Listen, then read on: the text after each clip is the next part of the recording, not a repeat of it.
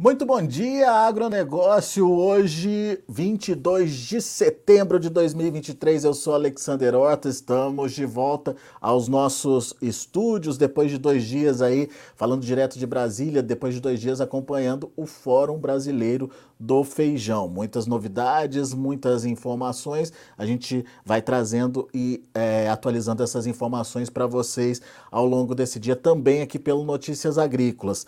Mas eu já começo o meu dia convidando você a interagir com a gente. Chat aberto, portanto, para o seu bom dia, sua comunicação. Chat aberto para você contar para a gente o que está acontecendo aí na sua região, como anda o plantio, o que, que você vai plantar nessa safra, enfim, quais são as suas intenções e o que, que você está vendo principalmente né, em relação a clima e tempo. A gente conversou é, lá no, no Fórum do Feijão com o Luiz Carlos Molion, climatologista. Vou tentar resumir um pouquinho do que o Molion falou para a gente sobre clima e tempo para essa, é, essa próxima safra. Vou trazer também a previsão do tempo, mas hoje a gente vai ter um tema especial sendo debatido e discutido aqui no Bom Dia Agronegócio que é a questão do marco temporal. Você viu ontem a votação foi concluída lá no STF e, infelizmente, a tese do marco temporal foi banida. Foi é, o STF considerou a tese inconstitucional. A gente vai discutir muito sobre isso e principalmente é, trazer para vocês é, todas as perspectivas do pós-decisão do STF. E agora, o que, que pode acontecer? Como é que foi a reação? Lá em Brasília, a coisa ficou séria. A gente vai explicar direitinho para vocês tudo o que aconteceu. E, obviamente, a nossa rodada de preços mostrando aí uh, todos os preços praticados e encerramento das negociações ah, no dia de ontem. Obviamente, a, a consequência aí desse, desses encerramentos para o dia de hoje. Olha só, já temos a primeira participação aqui da Ana Cláudia Nascimento. Bom dia, Alexander. Como investir em terras no Brasil com mais essa insegurança jurídica do marco temporal? Isso pode comprometer o crédito rural. A gente vai tratar de tudo isso ao longo do programa de hoje. Ana Cláudia, fica o convite para você interagir com a gente. Tem alguma dúvida? É, pergunte aqui para nossa convidada especial, a doutora Luana Ruiz, vai estar com a gente logo mais para trazer aí todos os detalhes dessa decisão do STF e para gente, a gente entender também uh, como uh, isso vai acontecer daqui para frente, o que pode acontecer daqui para frente. Uh, será que o Congresso consegue reverter essa decisão? Será que a gente tem uma outra atitude a tomar a partir dessa decisão? Enfim, tudo isso a gente vai tentar esclarecer com a doutora Juana Luiz. Então, preparem as suas perguntas. Quero muita interação, quero muita participação, principalmente por conta de um assunto tão delicado como essa questão do marco temporal. Gabriel Rebelato também participando aqui com a gente. Bom dia, pessoal. Bom dia, Gabriel. Excelente é, questionamento, Ana. E, Gabriel, ajuda a gente a participar aí, a interagir com a doutora Luana Ruiz logo mais. Mande a sua pergunta, tire sua dúvida também sobre esse tema. E o dia está só começando aqui no Notícias Agrícolas e é por isso que eu chamo aí as notícias da manhã.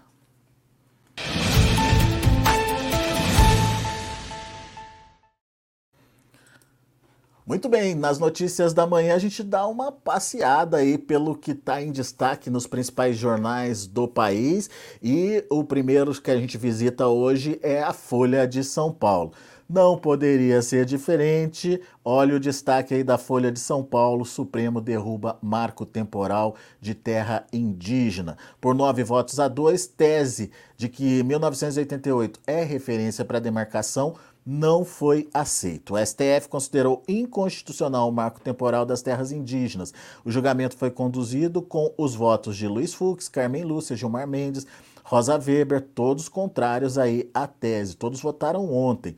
Os únicos favoráveis foram o André Mendonça e o Cássio Nunes Marques. O resultado é uma vitória para os povos indígenas, está dizendo aqui uh, o material, a reportagem da Folha de São Paulo que comemoraram ah, com cantos e danças do lado de fora do STF. Defendida pelos ruralistas, como coloca é, também aqui a Folha de São Paulo, a tese previa que a demarcação dos territórios deveria respeitar a área ocupada pelos indígenas até a Constituição de 1988.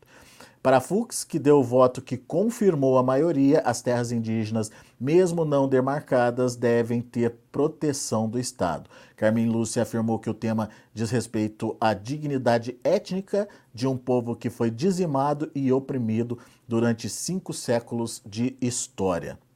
A decisão joga pressão sobre o Senado, que analisa um projeto de lei que justamente trata sobre o tema. O tema já tinha sido aprovado na Câmara e agora é o Senado que tem que correr atrás. Será que vai adiantar? Vamos saber de tudo isso daqui a pouquinho com a doutora Luana Ruiz participando aqui com a gente no Notícias Agrícolas. A gente tem também como destaque a reação do ministro Alexandre de Moraes as uh, palavras aí da Glaze Hoffman né, sobre a justiça eleitoral. Moraes rebate agressões de Glaze às, a cortes eleitorais.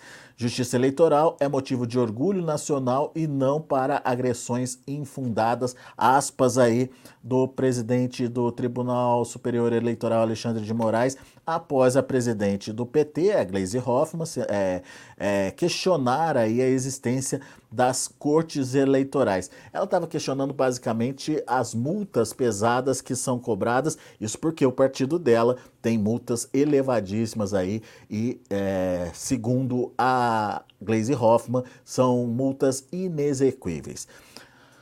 Muito bem, outro, que, outro assunto que é destaque é, em basicamente todos os jornais é a delação ali do, do Cid, né? Do Mauro Cid. Bolsonaro tratou de golpe com cúpula militar, afirma aí Cid à Polícia Federal. O ex-ajudante de ordens, Mauro Cid, afirmou em sua delação premiada que o então presidente Jair Bolsonaro se reuniu com a cúpula militar após a derrota da eleição de 19... De 2022, para avaliar proposta de convocação de nova eleição e prisão de adversários políticos. Segundo o relato de CID, o então comandante da Marinha, Arthur Garnier, manifestou-se a favor do plano, mas não houve adesão uh, do alto comando das Forças Armadas. A defesa de Bolsonaro disse que ele não compactou com medidas sem respaldo na lei. Enfim, é onde se me disse que agora precisa de entendimento e comprovação para é, apurar o que de fato aconteceu. Arrecadação federal, outro destaque. Notinha pequenininha, mas é, um, é importante aí da gente é, trazer essa informação para vocês. A arrecadação federal cai pelo terceiro mês consecutivo. Para quem está querendo gastar, essa notícia não é nada boa, não. A arrecadação do governo federal em agosto caiu 4,14% em termos reais ante o mesmo período de 2022.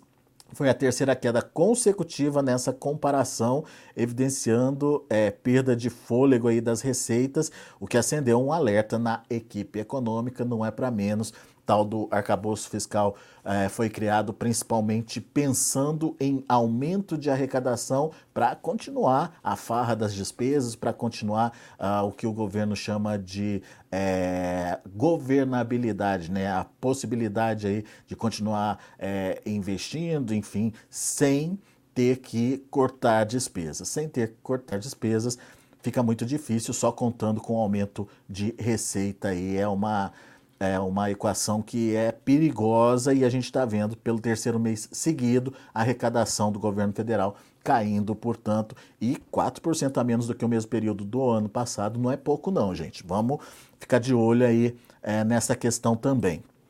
Vamos mudar uh, de jornal, vamos ver o que o Estadão está trazendo de manchete.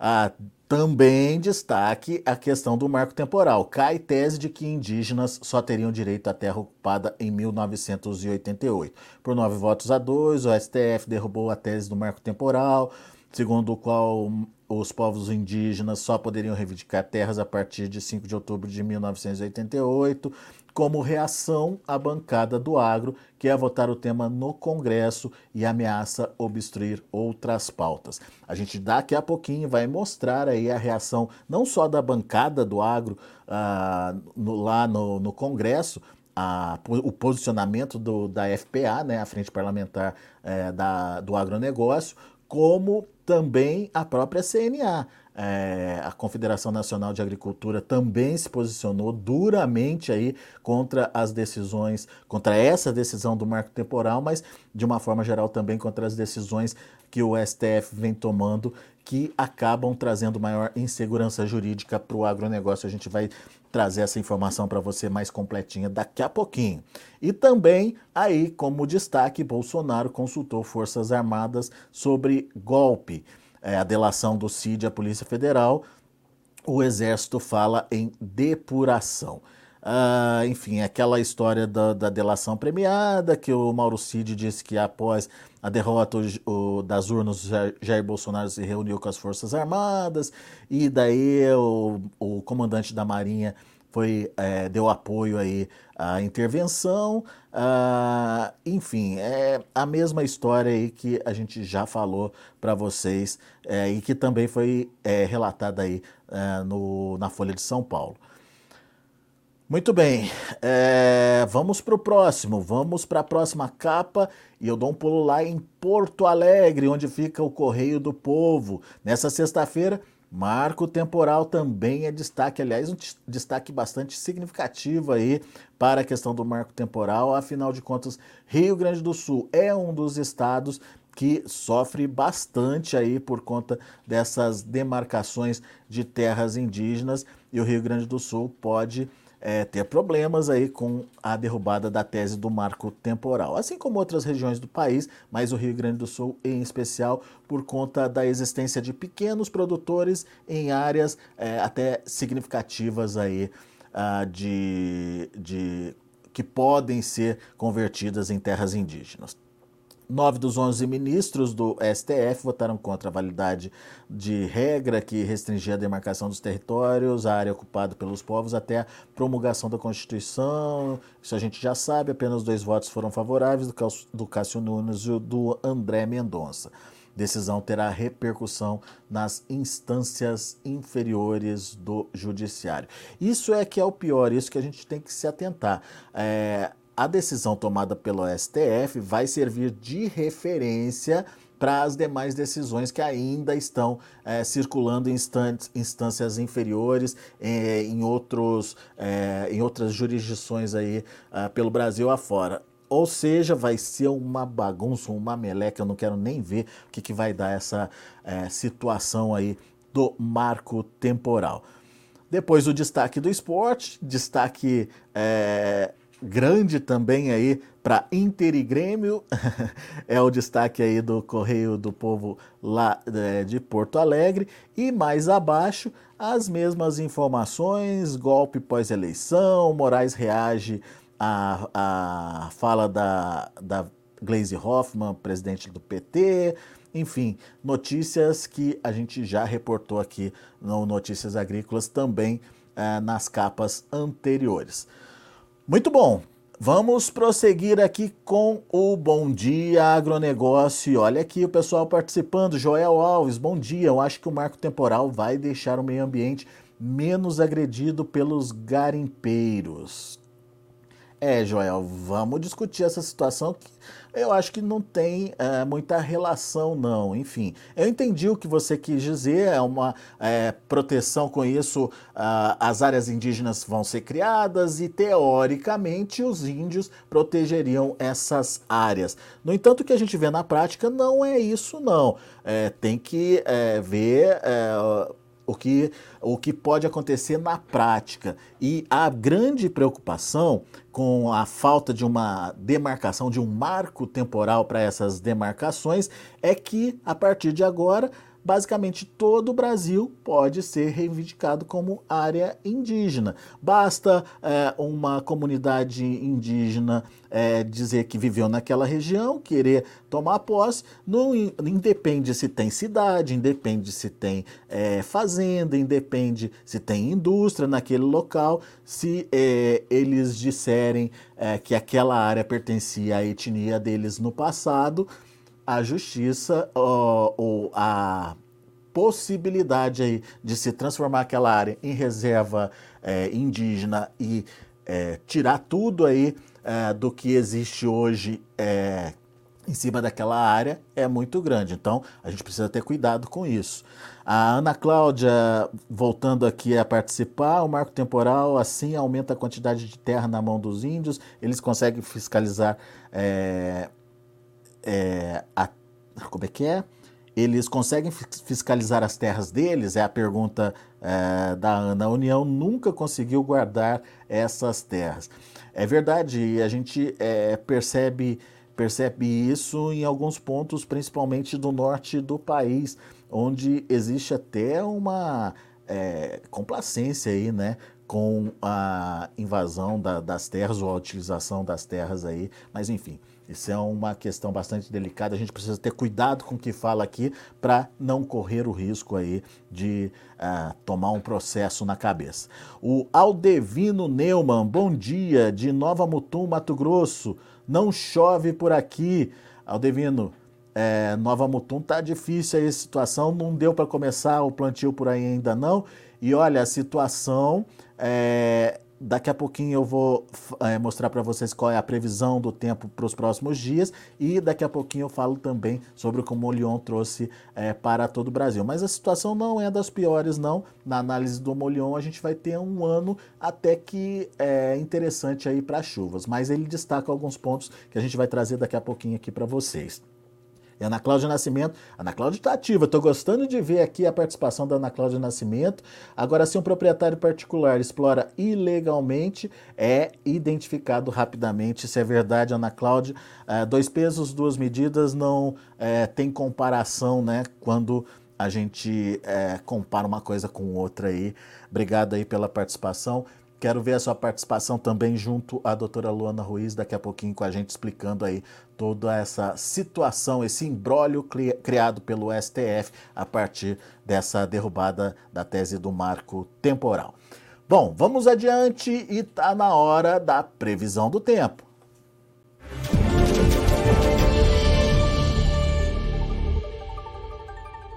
Nesta sexta-feira, o cenário deve ser oposto entre as regiões do Brasil. Enquanto no Rio Grande do Sul teremos uma passagem de frente fria e também uma área de baixa pressão sobre o Paraguai que ajuda a formação de nuvens carregadas sobre o território gaúcho, em boa parte do Brasil, tempo firme prevalece, todas as áreas em laranja no mapa. E isso acontece em função da onda de calor, que é uma área de alta pressão que atua como um bloqueio atmosférico. Inibe a entrada de ar frio e também há passagens de frentes frias, por isso a frente fria não avança sobre o sudeste. Então, tempo firme deve prevalecer em boa parte do Paraná, quase todo o centro-oeste, sudeste, Matopiba e também o sertão nordestino. E essas áreas recebem o sol com pouca nebulosidade, isso implica em alta radiação solar e elevação nas temperaturas, principalmente. Até o meio da tarde, um calorão deve acontecer na sexta-feira. Além disso, a chuva que acontece no Rio Grande do Sul e boa parte de Santa Catarina, assim como o extremo sul do Paraná, deve vir acompanhada de rajadas de vento entre 50 e 70 km por hora, além das descargas elétricas. Também chove com força no norte do Amazonas, Roraima, Pará e áreas do Amapá. Nas demais regiões em azul claro no mapa, a chuva acontece intercalando momentos de melhoria e com menor volume acumulado. As temperaturas, então, devem ser muito elevadas nesta sexta. O dia já começa abafado em Cuiabá. Mínima de 24 graus, 25 em Manaus e a temperatura máxima no Rio de Janeiro chega na casa dos 37 graus em pleno inverno, último dia do inverno. Máxima de 24 em Porto Alegre, onde a chuva acontece com mais intensidade. Muito bem, então, é, como eu prometi para vocês, a gente conversou ontem com o Luiz Carlos Molion, o, o, climatologista Luiz Carlos Molion esteve presente lá no Fórum Brasileiro do Feijão. E a gente aproveitou para saber dele o que ele esperava aí uh, em termos de clima e tempo para a próxima safra, né?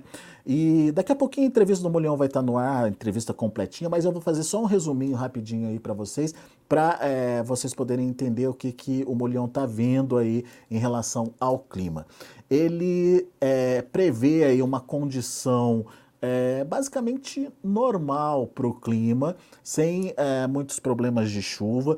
Para o Rio Grande do Sul, em especial, uma concentração de chuva muito grande agora nos próximos meses. A gente já está vendo isso acontecer agora em setembro, mas ele disse que outubro, novembro, talvez até dezembro, seja aí é, de muita chuva com volumes até acima é, da média é, da previsão, é, o que pode ser é, uma boa notícia se essa chuva tiver né, intervalos, né, tiver é, é, deixar aí o produtor entrar para fazer o plantio. Agora, se for aquela chuva contínua ininterrupta, daí é um problema. A gente tem que esperar para ver como essas chuvas vão acontecer.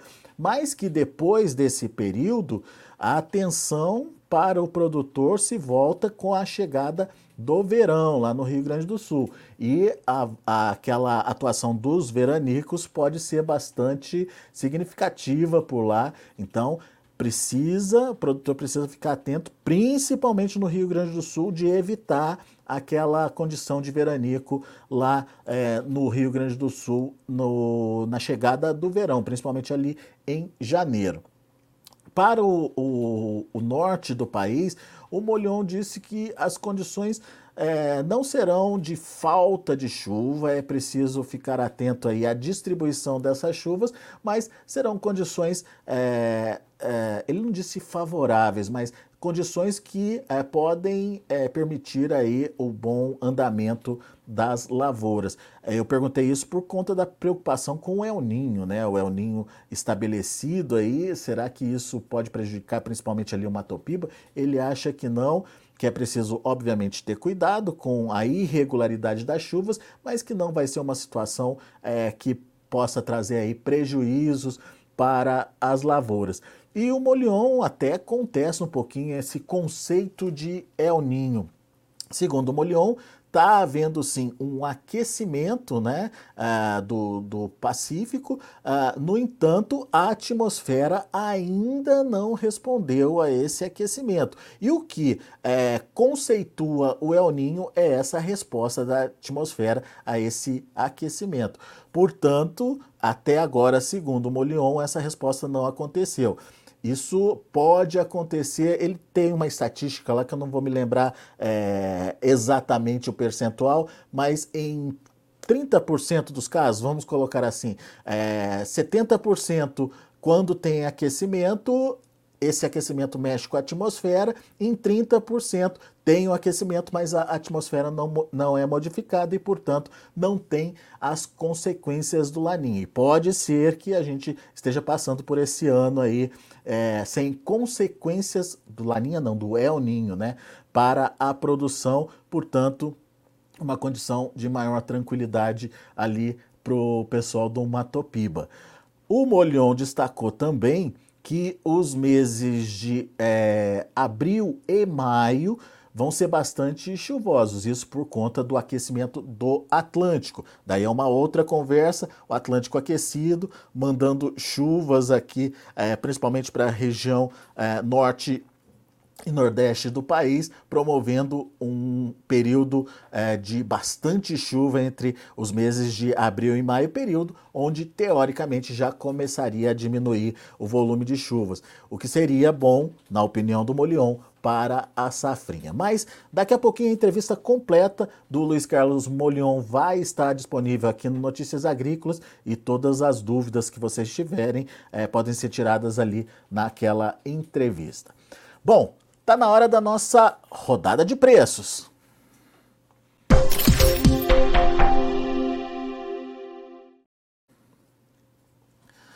Muito bem, então temos aí um início de manhã com Chicago se recuperando. Novembro trabalhando abaixo dos 13 dólares por bushel, 12,99, mas com uma recuperação de 5,5 pontos.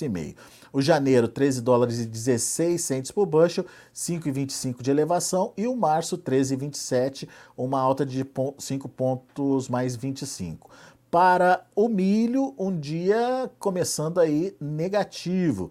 Quedas pequenas, é verdade. Dezembro, 4,74, recuando menos de um ponto. O março de 24, 4,89, meio ponto de queda. É, e o maio, 4,98, recua aí de 0,25. É, essas são as informações para o milho lá na Bolsa de Chicago. No caso do trigo, a gente tem aí uma alta nos preços. Uh, o primeiro vencimento trabalhando nesse momento a 5 dólares e 77 centes por bushel, com uma valorização de 0,19%. Essa é a situação é, lá na Bolsa de Chicago. Deixa eu pegar aqui para vocês como estão também farelo e óleo de soja. No caso uh, de Chicago, o farelo está trabalhando com alta hoje, reação também seguindo aí essa tendência do grão, alta de 0,41% a 389,7.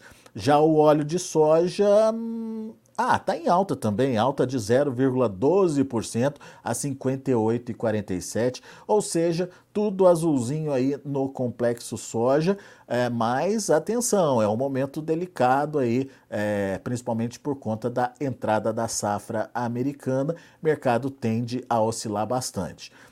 Deixa eu passar para vocês o que está acontecendo lá em Nova York. Nova York tem, tem um dia positivo também para as commodities negociadas por lá. Café nesse momento é praticamente estável, uma alta de 0,06%, quase nada de alta, mas enfim, é, do lado ainda positivo da tabela, 154,95 centos de dólar por libra-peso. O açúcar também lá em Nova York, 27,09 centavos de dólar por libra-peso, com uma alta um pouquinho mais expressiva, 0,59%. A mesma alta, aliás, que está é, tá registrando aqui o algodão, 0,59% a 86,98 centos de dólar por libra peso. Essas são as informações lá da Bolsa é, de Nova York. Vamos ver como estão os índices. Índice Bovespa ainda não começou a operar. Ah, o índice dólar trabalhando com alta nesse momento, 0,22% a 105,277. Índice dólar, portanto, positivo. Vamos dar uma olhadinha nos metais e também no petróleo, que nesse momento trabalham em alta. Petróleo Brent, é, 94,05 por barril, uma alta de 0,8%. É, tá, tá uma alta até um pouquinho um pouquinho forte. Aí o petróleo WTI também subindo, quase 1% de alta para o WTI, a 90 dólares e 52 é, centes por barril. E o ouro também numa tendência de alta no dia de hoje, 0,32%, 1945,75 é a referência aí para a, os negócios com o ouro nessa manhã é, de sexta-feira. Muito bem, rodada de negócios trazida, uma explicação rapidinha do que aconteceu com o mercado ontem. Ah, de acordo com a Laboro, ah, o pregão ele encerrou aí com quedas, principalmente por conta ah, de influência do mercado macroeconômico. A soja liderou o movimento apresentando uma forte baixa ao longo da sessão, seguido por trigo, que também apresentou uma baixa expressiva, e milho também encerrando o dia em queda. Mas, de acordo com a Laboro, o macro continuou a pesar sobre a CBOT, sobre a Bolsa de Chicago, ao longo do dia, depois das falas do Jerome Powell sobre os meios de contenção de inflação lá nos Estados Unidos e pressionando ainda mais as cotações das commodities agrícolas. Encerraram negativas ontem, mas já estão positivas hoje, isso é o que importa. Vamos ver se tem fôlego para manter esse lado positivo aí das negociações até o final do dia. Muito bem, vamos então ao nosso tema principal de hoje. STF declara inconstitucional o marco temporal. Agora, vocês não imaginam a, a reação lá em Brasília em cima dessa decisão. A, a FPA já é, divulgou aí uma nota o mais rápido possível e o presidente da FPA, Frente Parlamentar do Agronegócio, Pedro Lupion, ele foi é, ficou bravo com a, com a, decisão e foi incisivo aí em, numa declaração. A gente vai é, mostrar a declaração daqui a pouquinho para vocês. Tem também a reação da própria CNA. CNA é, trazendo aí uma crítica bastante dura aí à decisão do é, STF sobre o marco temporal. Deixa eu ler rapidinho aqui para vocês. A CNA vê com muita preocupação o julgamento do Supremo Tribunal Federal sobre o marco temporal para a demarcação de terras indígenas. A análise dos ministros modificou a jurisprudência até então consolidada pela própria Corte sobre o tema. A revisão dessa jurisprudência trará consequências drásticas para a atividade agropecuária e para as relações sociais, instalando um estado de permanente insegurança jurídica para toda a sociedade brasileira, incluindo o, nesse rol aí milhares de produtores rurais em todo o Brasil. O fim do marco temporal está aqui na nota da, da CNA, pode expropriar milhares de famílias no campo que há séculos ocupam suas terras, passando por várias gerações, que estão na rotina diária para garantir o alimento que chega à mesa da população brasileira e mundial.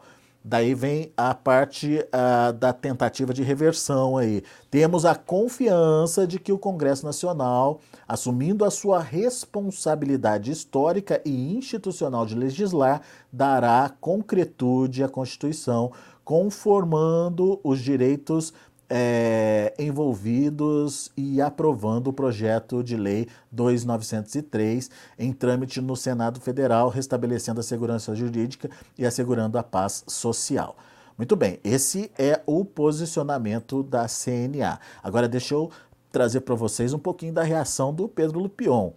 É, foi durante uma entrevista coletiva realizada ontem, né? É, a Frente Parlamentar da Agricultura se posicionou. O deputado Pedro Lupion manifestou preocupação quanto às recentes decisões do Supremo Tribunal Federal, especialmente essa que envolve o marco temporal. O recurso extraordinário julgado ontem pela Corte alterou a própria jurisprudência, uma decisão que partiu do próprio STF com aquela questão. Ah, depois a doutora Luana vai explicar melhor para a gente, com aquela é, condicionantes, né, as, as condicionantes é, que foi elaborada pelo próprio é, Supremo Tribunal Federal entre essas condicionantes tinha lá o marco temporal. Mas olha o que o Lupion falou: o STF está destruindo o direito de propriedade do Brasil. Não é mais possível aceitar a expansão das atribuições do Judiciário, pois se quer respeito o texto constitucional e as balizas por ele próprio definidas em casos emblemáticos e paradigmáticos. Uh, o Lupion também criticou uma outra decisão recente aí do, do, do STF, né? É, é, sobre a função social da propriedade. Tivemos votação sobre desapropriação de terras sem função social, virou uma questão totalmente subjetiva com a decisão do judiciário, é, que é a função social maior que produzir e auxiliar aí na segurança alimentar mundial, afirmou uh, o presidente aí da frente parlamentar. Enfim, reações contundentes ao que aconteceu ontem lá em Brasília em relação ao marco temporal, placar de 9 a 2. Para comentar o tema e principalmente ajudar a gente a entender o que pode acontecer daqui para frente após essa decisão do STF, doutora Luana Ruiz já está aqui comigo. Bom dia, doutora Luana, seja muito bem-vinda é um assunto que está pegando fogo e que alterou os ânimos, inclusive lá em Brasília, doutora Luana. Um bom dia a todos. Mais uma vez, quero cumprimentar todos vocês dos Notícias Agrícolas, agradecer pela oportunidade, principalmente pelo trabalho importante que vocês fazem de trazer ao debate assuntos tão peculiares e tão sensíveis como é o caso de demarcação de terras indígenas. A temperatura subiu realmente em Brasília, mas é, nós devemos convir que essa temperatura está alta, não é de agora. Essa temperatura está alta desde lá de 2019, talvez por questões políticas, por aspectos econômicos e sociais, essa linha do nosso poder judiciário, né? E desde 2019, esse recurso extraordinário ele vem em uma constância entrada e saída de pauta. Aqui mesmo, no Notícias Agrícolas, já abordamos essa, essa questão por diversas vezes. E agora nós estamos com a sensação da derrota. A derrota porque ontem se encerra o julgamento do recurso extraordinário 1.017365, tendo os ministros do Supremo Tribunal Federal derrubado o marco temporal. Olha só, chegou o dia que eu esperava não chegar nunca, o dia em que estivéssemos aqui conversando e eu viesse dizer que o Supremo Tribunal Federal derrubou o marco temporal. E a Mas gente achou, né, doutora, que o placar pudesse ser até um pouco diferente do que foi, né? 9 a 2. É porque a esperança é a última que morre, né? Eu sou suspeita, eu sou uma eterna esperançosa, acreditei é, de fato que nós tínhamos aí alguma chance de não derrubar o marco temporal. Por quê? Porque derrubar o marco temporal, ele acarreta graves consequências. O Brasil hoje já tem 14% do seu território nacional impactado por demarcações. Esses 14% compreendem ali aproximadamente 630 processos. Fora isso, nós temos 148 processos lá na FUNAI sem o resumo do relatório, então ainda sem saber qual será o tamanho dessas áreas. E além disso, consta no site da FUNAI 430 mais ou menos reivindicações. 430 com 130, nós estamos falando ali de quase 600 áreas ainda sem sabermos que tamanho terão. Ou seja, se nós já temos 14% do território nacional objeto de 630 processos e ainda temos mais 600 processos a virem, por vir, significa que nós podemos chegar a quase 30% do território nacional? Esse é o problema de derrubar o marco temporal. Não é o problema. Sim? Só, isso só para entender. Esses processos que a gente ainda não conhece o tamanho da possibilidade de ocupação ou de transformação em terras é, indígenas podem pegar propriedades privadas, podem pegar é, parte de municípios, enfim, não tem, não tem uh, escolha. Se, se uh, for determinado que ali é uma terra indígena, acaba tudo, certo? Como aconteceu lá na Raposa Serra do Sol? Não, podem pegar, não, com certeza pegarão. Eu desafio aqui a apresentação, qualquer rincão brasileiro que não esteja antropizado, ainda mais se considerando as dimensões das áreas que vêm sendo demarcadas. Agora, no Xingu, acabou de ser identificada uma área, são, mais, são quase 400 mil hectares. Consta do resumo do relatório que o contingente indígena são 60 pessoas. Então, diante dessas, dessas imensidões, é, tudo bem que existe uma tese antropológica de vínculo com a terra e tudo mais, nós estamos falando de o quê? 6 mil hectares por indivíduo de uma comunidade. Então, diante dessas proporções, com certeza é, é, pegarão áreas antropizadas, áreas em que já estão inseridas no contexto do domínio privado, áreas que já têm a, o seu índice de produção agrícola, extrativista, é, pecuária, enfim, é, com certeza absoluto impacto na propriedade privada e na produção do agro brasileiro. Então, o problema não é atender os, os anseios e os interesses das comunidades indígenas. O problema é fazê-lo diante de uma flagrante insegurança jurídica. Quando o cidadão adquire um bem e esse bem demanda de um documento expedido pelo poder público, o seu veículo registrado no Detran o seu diploma universitário reconhecido pelo MEC, o seu título imobiliário. São direitos que estão garantidos por um papel, por um documento. E esse documento tem validade pela fé pública que nós, cidadãos brasileiros, de depositamos no poder público. E agora esse poder público vem, pega este documento, no caso concreto, o documento que garante a propriedade, e simplesmente desfaz o, o, o valor que tem aquele documento para nós. Então, isso é uma situação delicada, uma situação grave, que coloca em jogo a segurança jurídica. Mas e o marco temporal o marco temporal colocaria um, um, um, uma, um marco mesmo, né, como o próprio nome diz, é, nessa é, vontade aí de, de aumentar as áreas indígenas pelo Brasil, né? Seria importante o marco temporal. O marco temporal traria racionalidade, razoabilidade, convergência de atendimento de direitos, porque pelo marco temporal é possível sim atender os, os anseios dos indígenas, demarcando todas as áreas que estavam efetivamente é, sendo é, é, tradicionalmente utilizadas pelas comunidades, eventual necessidade de ampliação em áreas nas quais os índios não estavam, seria possível a criação de reservas indígenas que já tem a previsão no Estatuto do Índio. Ah, mas não pode, porque reservas indígenas, primeiro, não atende à questão de cosmovisão. Não seria jamais no universo de reservas indígenas demarcado 400 mil hectares para 60 indígenas, por exemplo, porque é um, um, sistema e um mecanismo que exige mais razoabilidade. O marco temporal não exclui os indígenas da Constituição Federal. O marco temporal apenas abarcariam ambos os polos, particulares proprietários de terras e comunidades indígenas.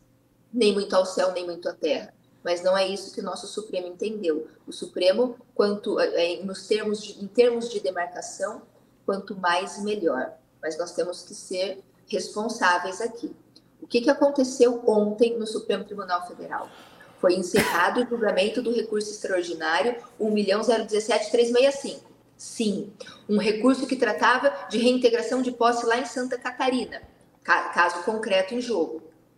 Mas aí caiu o marco temporal, caiu o marco temporal, mas ainda não foi fixada a tese. Quem acompanhou, no último segundo do julgamento, a presidente do Supremo, ministra Rosa Weber, vem e fala: Bom, então estamos encerrando aqui o julgamento do recurso extraordinário lá daquele caso concreto em Santa Catarina. E na próxima semana retomaremos aí sim para definir a tese. Qual tese? A tese que vai fixar os, os parâmetros de interpretação do artigo 231. E surgiu uma coisa ontem que a mim causou surpresa.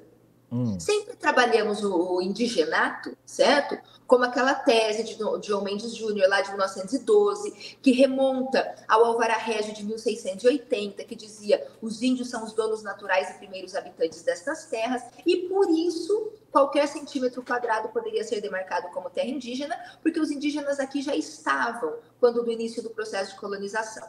Isso seria o indigenato. Ou seja, uma, a base do indigenato é a posse imemorial. E ontem, ontem e hoje, os ministros disseram o seguinte: nós estamos aqui afastando a posse imemorial. Nós estamos recepcionando a tese do indigenato como norte interpretativo da Constituição e afastando a posse imemorial. E isso me causou surpresa, porque até ontem eu tinha uma convicção de que posse imemorial é a base técnica do indigenato. E eles, então, apartaram conceitos que seriam sinônimos.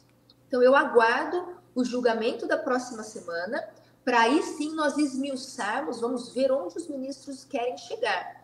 E mais. Seria, seria uma luz no fim do túnel aí, doutora? Será? Eu, eu acredito que sim, porque tem também a figura da indenização. O que, como virá essa indenização? Nós temos quatro ministros que foram os que mais é, é, é, apresentaram tese esmiuçada, porque olha só, votou o Faquim, o Alexandre de Moraes, o Zanin e o Barroso, nessa ordem, lá nos primeiros, nas primeiras pautas. E na data de antes de ontem e ontem votou Fux, Toffoli, Carmen Gilmar e Rosa Weber.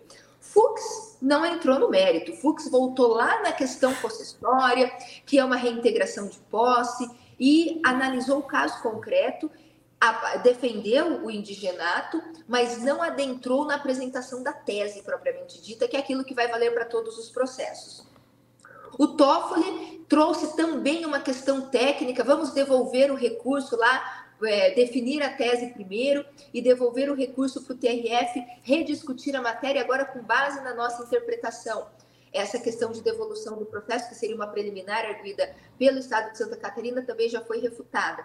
A Carmen Lúcia, ela foi clara, ela disse: acompanho o relator e na questão de teses indenizatórias, deixo para trabalhar caso avancemos na discussão da tese, ou seja, ela vai trazer o que ela acha, o que ela não acha, se essa indenização vai ser prévia, a posteriori, em dinheiro, em título, lá no momento da discussão da tese.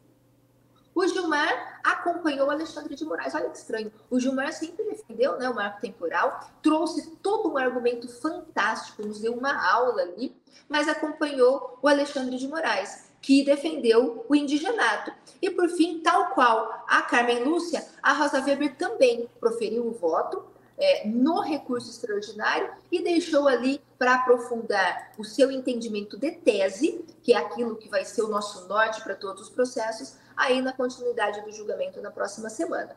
O que eu acredito que possa acontecer? Não tem jeito.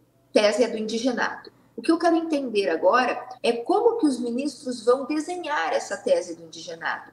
Porque todos eles, a unanimidade, com exceção do ministro Faquim, não, o ministro Faquim também, o ministro Faquim relativiza um pouco a questão do laudo antropológico, mas também todos eles colocaram o laudo antropológico como um elemento essencial.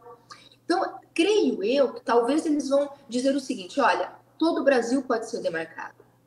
Qualquer centímetro quadrado brasileiro poderá ser demarcado para as comunidades indígenas, independente deles estarem lá em 88 ou não. E aí nós teremos uma, é, um poder exacerbado aos laudos antropológicos que vão dizer se existe ou não tradicionalidade da posse.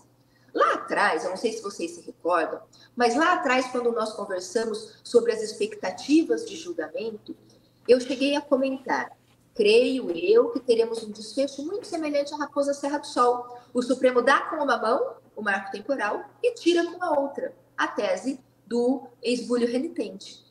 Talvez eles vão nos apresentar uma solução muito mais favorável para as comunidades indígenas, todos eles foram muito é, pontuais nessa questão, mas é, talvez nós podemos aí ter um, um, resquício de expectativa de que vão trazer alguma luz, alguma razoabilidade. Porque o marco temporal, a grosso modo, da forma como colocado no voto do ministro Edson Fachin, que apresentou o relatório, é um voto que passa um trator de esteira no Brasil inteiro. Continuo na expectativa de que alguns recortes virão para que a gente consiga garantir a paz social Creio que todos nós, produtores rurais, e tenho certeza que os indígenas também, a única coisa que nós queremos é clareza na previsão e na, na normativa em relação aos nossos direitos, segurança jurídica, para que lá na ponta tenhamos paz social, paz no campo. O que nós precisamos acabar de uma vez por toda, de uma vez por todas, são essas possibilidades interpretativas tão múltiplas que lá na ponta desencadeia em invasões e é, acaba com a nossa paz no campo diante dos conflitos fundiários. Essa é a maior preocupação, creio eu, que de ambos os lados. É, a gente está tendo é, aqui a participação do, do pessoal doutora Luana, e ao longo da nossa conversa eu vou é, colocando algumas é, ponderações aqui que vão sendo feitas. O Gabriel Rebelato, por exemplo, diz que a questão não é somente é, exclusivamente sobre a propriedade, sobre a própria propriedade. Isso trará instabilidade social e expropriará milhares de famílias brasileiras, pessoas essas que cultivam há anos nessas terras. Então, ele até é, deixa em letras maiores aqui menos Estado e mais liberdade. É, enfim. Uh, o Éder Oliveira, infeliz, infelizmente, essa questão do marco temporal dá insegurança jurídica para quem quer investir. É um, uma consequência da decisão também, né, doutora? Insegurança jurídica e a questão do, da restrição dos, investimentos, dos possíveis investimentos, né? Com certeza foi como abrir minha fala Ninguém, vamos sair um pouco desse contexto, porque às vezes parece que nós estamos aqui num ambiente um pouco é, contaminado. Eu sou produtora rural, eu advogo para produtores rurais, tenho uma propriedade invadida, mas vamos sair um pouquinho desse contexto que para dizer que é, nós vamos buscar um pouco de imparcialidade na colocação. E eu volto ao exemplo do, do, é, do diploma, Gabriel? diploma, diploma ah. universitário. Me tá. diga quem é o jovem tá certo? Que vai trabalhar de segunda a sexta, das sete da manhã ao meio-dia, ou período integral às cinco da tarde, para ir para casa, para se trocar, para ir para uma universidade, para fazer um curso, para que ou, ou de, dedicando o seu tempo, quem está nas, nas universidades públicas, ou usando o, o, recurso do seu suor de trabalho, quem está nas universidades privadas, se ele não tiver a garantia absoluta de que ao final do curso ele recebe um diploma que vale um diploma com carimbo do MEC que vai efetivamente lhe abrir portas no mercado de trabalho. Se ele não tiver essa certeza absoluta, essa confiança no poder público, ele não vai perder seu tempo para buscar um diploma que nada lhe trará de segurança.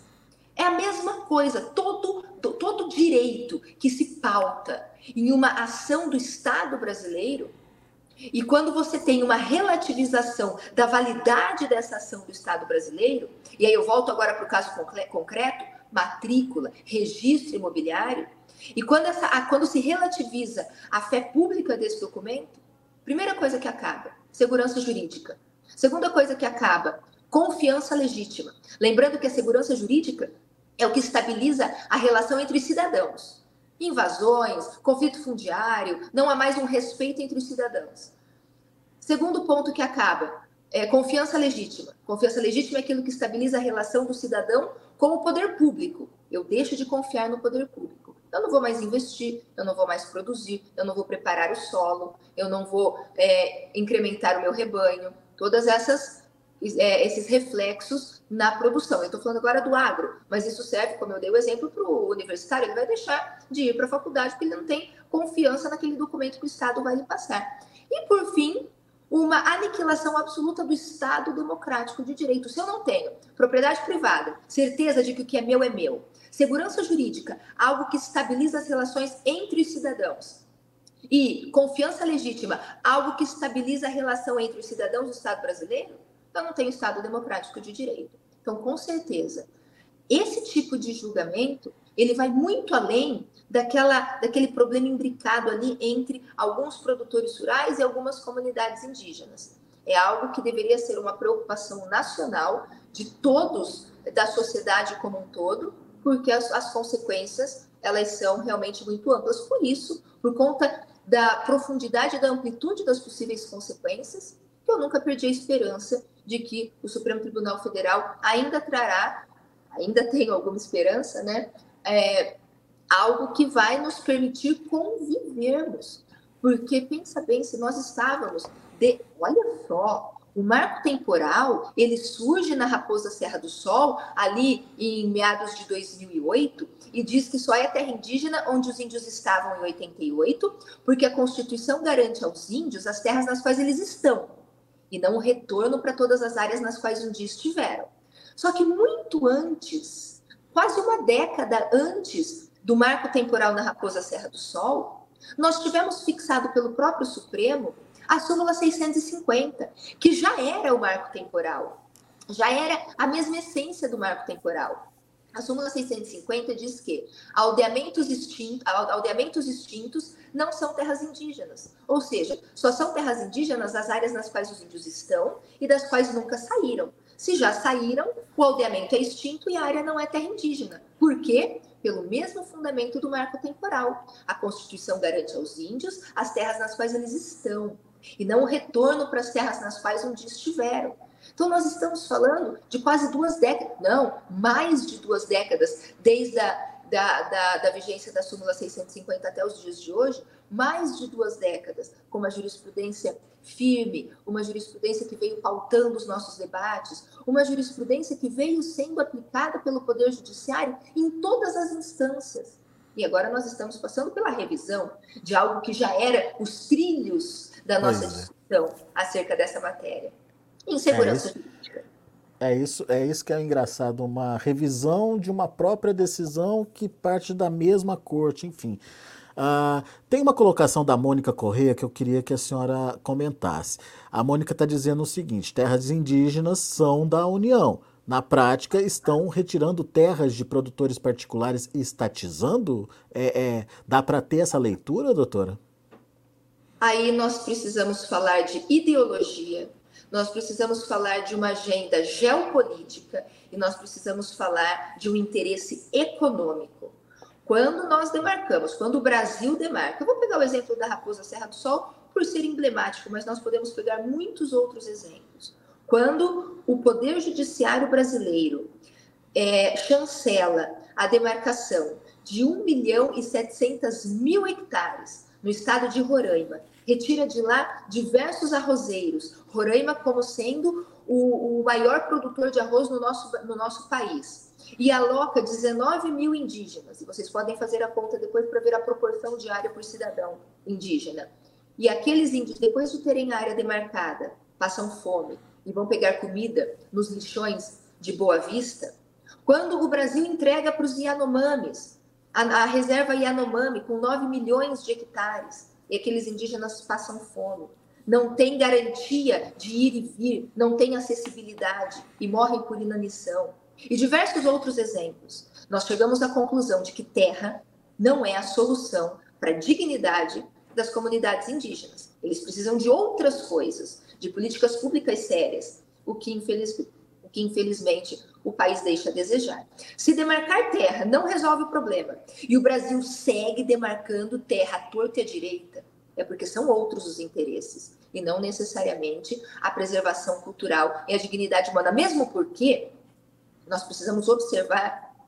Eu estou analisando essa demarcação recente agora do Xingu e a tese ali é de que naquela reivindicação estaria enterrado o pai do indígena Raoni. E o indígena Raoni tem um instituto, Instituto Raoni, que recebe recursos da França. Ele é financiado pela França. E nós podemos voltar em 2019, quando a Amazônia estava é, em chamas, que nós tivemos uma, uma mobilização do Parlamento Europeu é, de criar barreiras para aquisição de commodities brasileiras. Isso significa que é possível a leitura de uma agenda geopolítica para que busca a estatização das é, terras brasileiras, certo? Por questões de agendas políticas e econômicas. Mas uma coisa é muito importante nós deixarmos claro: o Estado brasileiro precisa e deve colocar os pés nas áreas demarcadas, nas aldeias, e não só o Estado brasileiro. Os estados federados também têm essas possibilidades. Políticas públicas dentro das aldeias, estender as mãos às comunidades indígenas, porque nem todos os indígenas estão se deixando levar para que as suas pautas sejam bandeiras geopolíticas. Então é muito importante essa presença do Estado brasileiro, dos estados federados, junto às comunidades indígenas, atendendo essas pessoas. Eu não sei se quem nos acompanha aqui já esteve em uma aldeia, já esteve em uma área demarcada e pior, já esteve em uma área de conflito.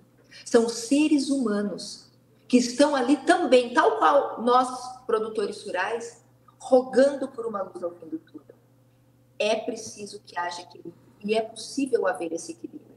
É só nós observarmos o próprio voto do ministro é, é, oh meu Deus, André Mendonça, e ontem, com muita clareza, o voto do ministro Gilmar Mendes. O Gilmar Mendes ele apresenta uma tese do, do oh meu Deus, que foi ministro, não vou lembrar, mas enfim, do, do, do Jobim. Ele apresenta uma tese do Jobim que vem por, por etapas de análise. Então, eu preciso analisar por etapas. Estavam lá em 88, a primeira etapa seria a habitação tradicional. É essencial para a preservação cultural, segunda etapa. É necessário a sua reprodução é, física de sobrevivência, terceira etapa. Atende seus usos e costumes, quarta etapa. Então, nós precisamos trazer racionalidade para essas análises. Tem terras que estão sendo estudadas e demarcadas que as comunidades, essa, por exemplo, as comunidades teriam sido retiradas de lá na década de 60 e a reivindicação só retoma em 2005. Entre a década de 60 e 2005, aconteceu uma vida ali. E agora esse retorno, porque um dia lá estiveram, foram retirados. Foi injusto, foi errado, foi violento. É verdade. Nós não podemos negar a nossa história.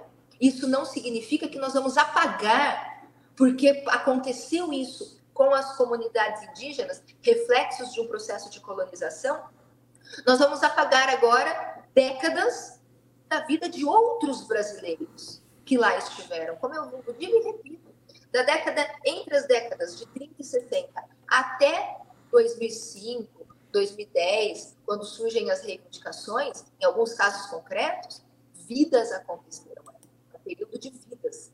Então, é, simplesmente pegar o indigenato, tal qual colocado pelo Edson Fachin, que, como repito, para mim ainda era fundamentado pela posse imemorial, é um trator de esteira destruindo vidas. Mas o marco temporal puro, sem as suas nuances de esbulho renitente, de possibilidade de criação de reservas, também é um trator de esteira passando por cima do outro lado. Então, o desafio do Supremo Tribunal Federal, e é por isso que lá estão, é encontrar esse meio termo. E se não o fizerem, nós temos aí as nossas expectativas no Senado Federal. A única coisa que queremos, e eu falo como produtora rural, paz social, segurança jurídica dentro de uma, de uma realidade, de um critério de razoabilidade. Nem mutação, nem muita terra. E eu esperava também que viesse essa racionalade das comunidades indígenas. Qual é o critério? Ah, porque caça, pesca, existe ainda essas atividades culturais efetivamente vivas no seio daquela comunidade para justificar uma demarcação de quase 400 mil hectares para 60 indivíduos? Podemos pegar o exemplo de Caiabi, mais de 400 mil hectares, porque foram identificados oito indígenas isolados. Então, essas anomalias precisavam ser também dialogadas com a própria comunidade. Exige-se razoabilidade do produtor rural. Olha, tudo bem, tem que entregar para os índios, vamos ver uma forma de indenização, de compensação. Eu dediquei minha vida para aquilo. Por que esse diálogo também não se abre com as comunidades indígenas? Espera aí, gente. 400 mil, quase 400 mil hectares para 60 cidadãos indígenas, Será que a gente não consegue uma razoabilidade? Ah, mas a gente caça, a gente pesca. Não. Os antepassados caçavam e pescavam. Os jovens de hoje não caçam e não pescam. Muito pelo contrário, pleitam é, cotas nas universidades, qualificação de mão de obra, o que não os faz menos indígenas. Muito pelo contrário, mas relativiza a cosmovisão, relativiza a, a essas áreas de perambulação, de parentela, então, a, a antropologia também poderia ser chamada um pouquinho a responsabilidade para nós entrarmos em uma linha em que índios e produtores estejam dentro da estrada. Né? É.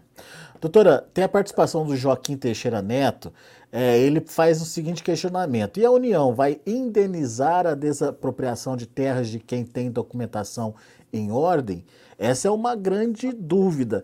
É, chega a ser até uma proposta, se eu não me engano, inicial aí do ministro Alexandre de, Alexandre de Moraes, mas a gente esbarra na questão da falta de recursos do Estado.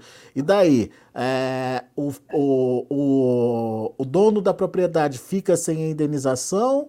Ou será que ah, o processo de é, demarcação trava porque não tem dinheiro para avançar com esse processo e indenizar as pessoas? Enfim, é um outro embrólio aí, né, doutora? Olha, considerando os votos dos ministros, nós tivemos os quatro primeiros votos a favor do indigenato, que foi o Edson Faquinho, relator, depois o Alexandre de Moraes, Zanin e Barroso. Os três Alexandre de Moraes, Zanin e Barroso trouxeram a figura da indenização. E os três é, indenização com indigenato. E aí o Toffoli, antes de ontem, trouxe o elemento ali de dois terços do território pertence às comunidades indígenas. Mais uma vez, a questão da razoabilidade, a coberta é curta. Nós teremos o Brasil, a nação brasileira, terá recursos para atender esses tamanhos de áreas reivindicadas, de áreas demarcadas? Então, acredito que não, porque se nós analisarmos, sequer são concluídas as indenizações das benfeitorias, que já é previsto na Constituição Federal desde 88 que as benfeitorias serão indenizadas, e nós temos aí um arcabouço gigantesco de processos que não, foi, não foram ainda indenizadas a contento as benfeitorias, quanto mais a questão dessas dimensões de terras. O Zanin trouxe a figura da TDA, título da dívida agrária, para essas indenizações. é a mesma modalidade de indenização do INCRA lá no universo da reforma agrária. Outra dúvida latente, nós, porque no, na questão de reforma agrária, é o que nós chamamos de desapropriação-sanção. Tese, em tese, o produtor rural deixou de cumprir com parte da sua obrigação, não atendeu o pé da função social e foi desapropriado, desapropriação-sanção, sendo indenizado com títulos. Na questão indígena, não. Não existe nenhum elemento, nenhuma conduta ativa ou omissiva daquele produtor rural, daquele proprietário, que é, o, o desabone ou que ele tenha deixado de atender, ele vai receber em títulos da dívida. Como é que vai se dar essa avaliação? Vai ser com base na pauta do ITR? Vai ser com base na pauta do Estado, lá para ITCD e ITBI? Vai ser com base na, no, no valor de mercado? Outra questão que nós não sabemos. Por isso que eu entendo o seguinte: perdemos. Perdemos porque o marco temporal caiu. Isso é fato. Estamos trabalhando, o Supremo está trabalhando com indigenado. Isso é fato. Ah, teremos demarcações nesses moldes, com certeza. Mas vamos ver, vamos aguardar um pouquinho. Semana que vem eles voltam para a definição específica da tese, e aí sim nós podemos mergulhar nessa análise com mais concretude. Por isso que eu venho aqui falando, é, eu me atenho muito, não quero trazer juízo de valor àquilo que os ministros votaram, quero me ater ao voto dos ministros e o juízo de valor que faço com muita tranquilidade é que, se nós tivermos o indigenato tal qual colocado pelo Edson Fachin, desconsiderando pormenores que possam surgir ainda, nós temos uma relativização da segurança jurídica. Ponto final. Maiores aprofundamentos, vale a pena nós esperarmos aí a conclusão, a definição da tese. Ah, Muito tem mais uma coisa. Hum. Está sendo julgado o recurso extraordinário 1.01.017.365, que nasce lá de uma ação possessória de Santa Catarina. Os índios invadiram o parque ambiental, começou uma ação de reintegração de posse e chegou agora nesse recurso extraordinário. Só que já tramitava no Supremo uma ACO, que é uma outra ação. Essa outra ação é uma demarcação que recai lá sobre 300, 400 é, possuidores, proprietários, eu não sei ao certo a questão, a realidade fundiária daqueles particulares. E é nessa outra ação discute-se a nulidade da demarcação e também se traz a figura da indenização. E o recurso extraordinário com essa ACO, eles foram unificados. Então, quando a gente trata de marco temporal, indenização e tudo mais, nem é específico a esse recurso extraordinário. É lá nos autos daquela ACO que foi anexado a esse recurso extraordinário. Então, são duas ações, em verdade, tramitando. Por isso, o aprofundamento da tese agora foi julgado o recurso extraordinário, ontem concluiu, e por isso que passou para a sessão seguinte a definição de tese, porque agora sim, juntando toda a matéria, quer seja de posse, quer seja de domínio, de indenização, de particulares, mesmo porque, como é que nós vamos discutir indenização a particulares nesse recurso extraordinário, sendo que esse recurso extraordinário é uma área pública do Estado? Porque tem aquela ACO vinculada. Por isso, entendo ainda maior coerência. Nós, é, apesar de aflitos, né, sem saber qual vai ser o desfecho, acredito que as comunidades indígenas também comemoram grandiosamente a queda do marco temporal, mas ainda existe incertezas do que efetivamente virá. É, então, acredito bastante conveniente nós atentarmos aí para essa continuação do julgamento na próxima semana. Muito bom. Mas, paralelo a isso, existe a reação lá no Congresso. É, o que, que, pode acontecer de fato lá no Congresso? É, e uh, dá para esperar uma decisão, uma solução, ou pelo menos um, um caminho novo a se seguir a partir do que pode acontecer lá no Congresso, doutora? Com certeza absoluta, porque o Supremo só está interpretando diante da ausência de lei. Nós não temos uma norma, um ato normativo que define a interpretação do artigo 231. Por isso que o Supremo avança, pela leniência do, do Congresso Nacional. Não digo do, do, Congresso de hoje, né? Porque o projeto de lei de 2007, nós estamos em 2023. Se o Supremo avança, é porque o Congresso não está ocupando as lacunas mas é possível, sim, nós temos o advento da, da lei, a lei ela vai é, preencher essas lacunas em sobreposição ao entendimento do Supremo, mas, como nós já discutimos, toda lei pode naturalmente ter a sua Constituição questionada. E se acontecer isso, se essa lei vier a ser, é, por mais que, que seja vetada pelo presidente da República, se for o caso, então primeiro tem que ser aprovado pelo Senado. Tem que sair da CCJ e ir para o plenário do Senado para ser aprovada. Sendo aprovada, vai para o presidente da República, que vem sanção ou veto. Se houver o veto, ele volta para a Câmara, para a Câmara manter ou derrubar o veto do presidente da República. E para depois, então, se transformar em lei efetiva. Sendo lei, entrando em vigor, essa lei, como todas as leis, podem ter a sua constitucionalidade questionada, volta lá para o colo do Supremo. É, não sei se nós teremos aí uma discussão de PEC, um ponto técnico importante me chamou a atenção. Já tinha me chamado a atenção lá no voto do, do no relatório do ministro Edson Fachin. No, no relatório do ministro Edson Fachin, duas coisas me causaram um pouco de incômodo. Primeiro, essa, essa forma tão pontual com qual o ministro Edson Fachin defende a, o, o exercício contramajoritário do Supremo. Ele diz que o Poder Judiciário precisa exercer o seu poder contramajoritário. Contra-majoritário. Contra Se é contra maioria, é a favor da minoria. Onde fica a imparcialidade, é a ausência de axiologia e de ideologias nas decisões? Então, esse é um ponto que me chama um pouco a atenção. Porque quando o Poder Judiciário fala em ação contra-majoritária, ele está implicando ali o princípio da vedação do retrocesso, muito discutido lá em 2012, quando discutíamos o Código Florestal, né, o princípio da vedação do retrocesso. Então, se nós temos o indigenato que dá tudo aos índios, nós não podemos voltar, ter um retrocesso na garantia desses direitos. Mas isso só tem fundamento se esse direito, e aí entra o segundo ponto que me chamou a atenção, se esse direito for um direito fundamental. E o Faquin insiste com muita ênfase em inserir a demarcação de terras indígenas enquanto direito fundamental. E se for direito fundamental, aplica-se a vedação ao retrocesso com base na função contra-majoritária. E se assim sendo, neste contexto todo, nós vamos lá para o artigo 70 da Constituição, as cláusulas pétreas. E aí, os direitos fundamentais são cláusulas pétreas que não podem ser alterados por PEC e não podem é, ser impactados pelo retrocesso. Ou seja, se fixar que o direito territorial indígena é um direito fundamental, ele não pode ser alterado por PEC, então nem mesmo uma PEC poderia é, futuramente vir a trazer as amarras para evitar que haja a possibilidade de é, questionamento de constitucionalidade.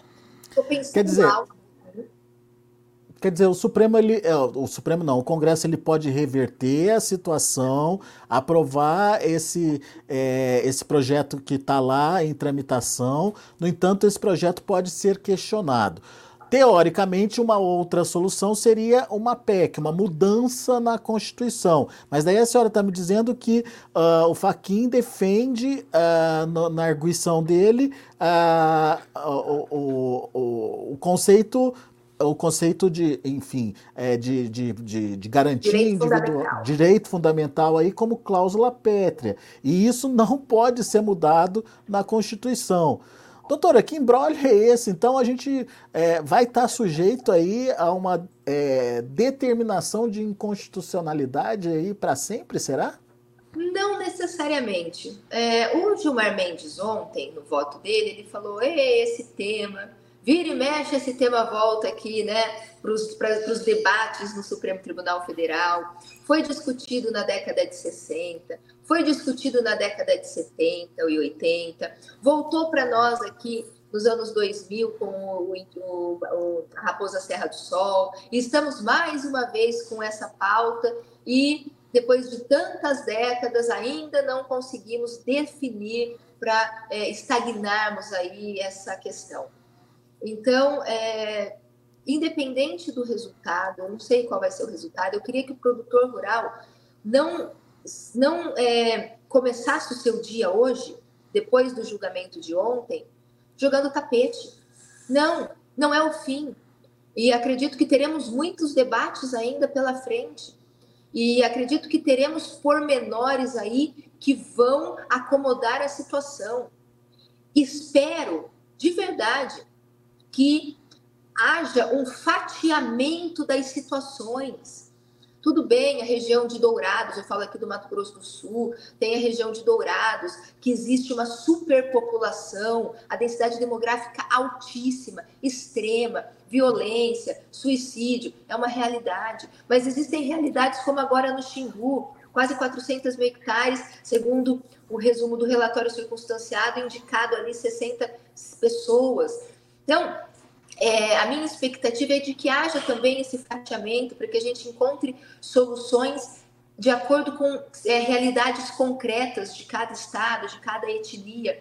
E outra, quando foi julgado Raposa Serra do Sol, lá em 2008, que nós tivemos marco temporal esbulho renitente, nós saímos dali felizes e tristes ao mesmo tempo, porque o marco temporal traz a segurança jurídica, mas o esbulho renitente permite demarcar qualquer centímetro quadrado do Brasil.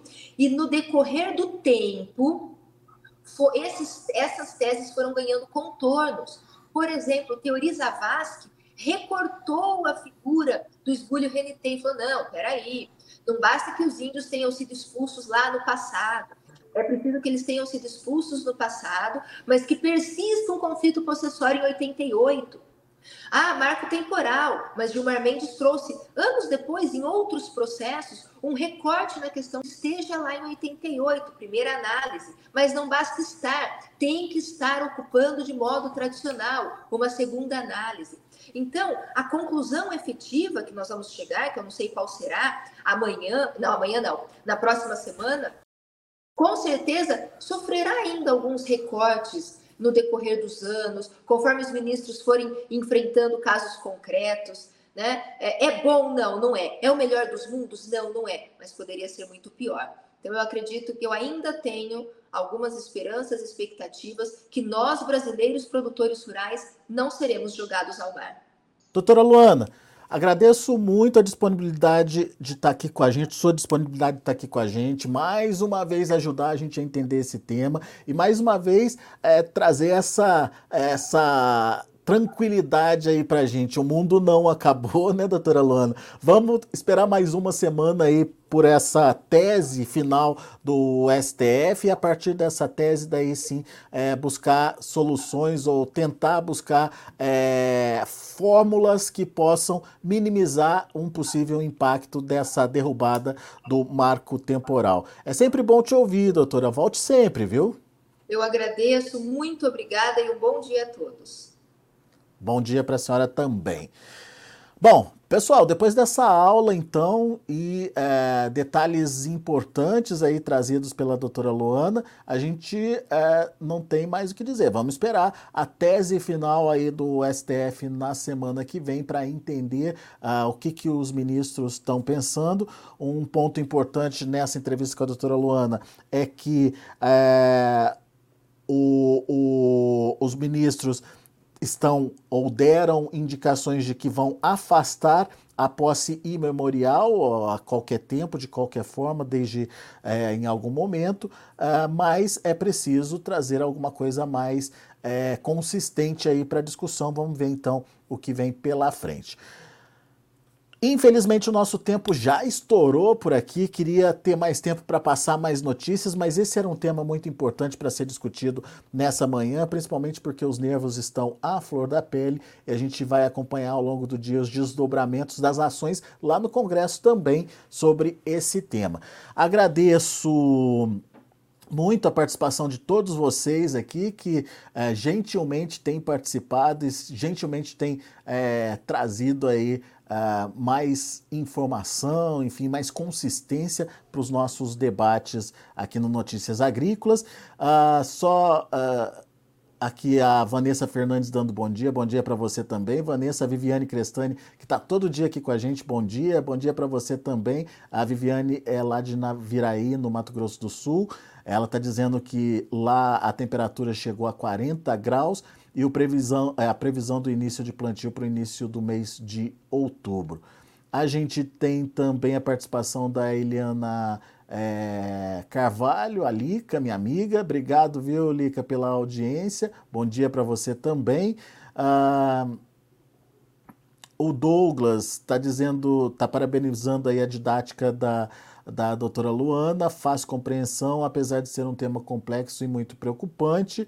É, o Marcelo está dando bom dia aqui para a gente também. Obrigado, bom dia, é, Marcelo. Gabriel agradecendo aí a participação da doutora. Enfim, Obrigado, pessoal, pela audiência, obrigado pela interação. É sempre bom estar com vocês aqui nessa manhã, uh, nesse Bom Dia Agro. A gente tem mais uma semaninha aí pela frente uh, com o meu comando. Depois Carla Mendes estará de volta. Mas continuo contando com a participação de vocês, tá certo? Amanhã, amanhã não, amanhã é sábado. Na segunda-feira a gente volta com mais Bom Dia Agro ao vivo para você com as principais notícias da manhã, com os preços e com as atualizações dos temas que são polêmicos e que são pertinentes aí ao agronegócio. Fiquem com Deus, até semana que vem.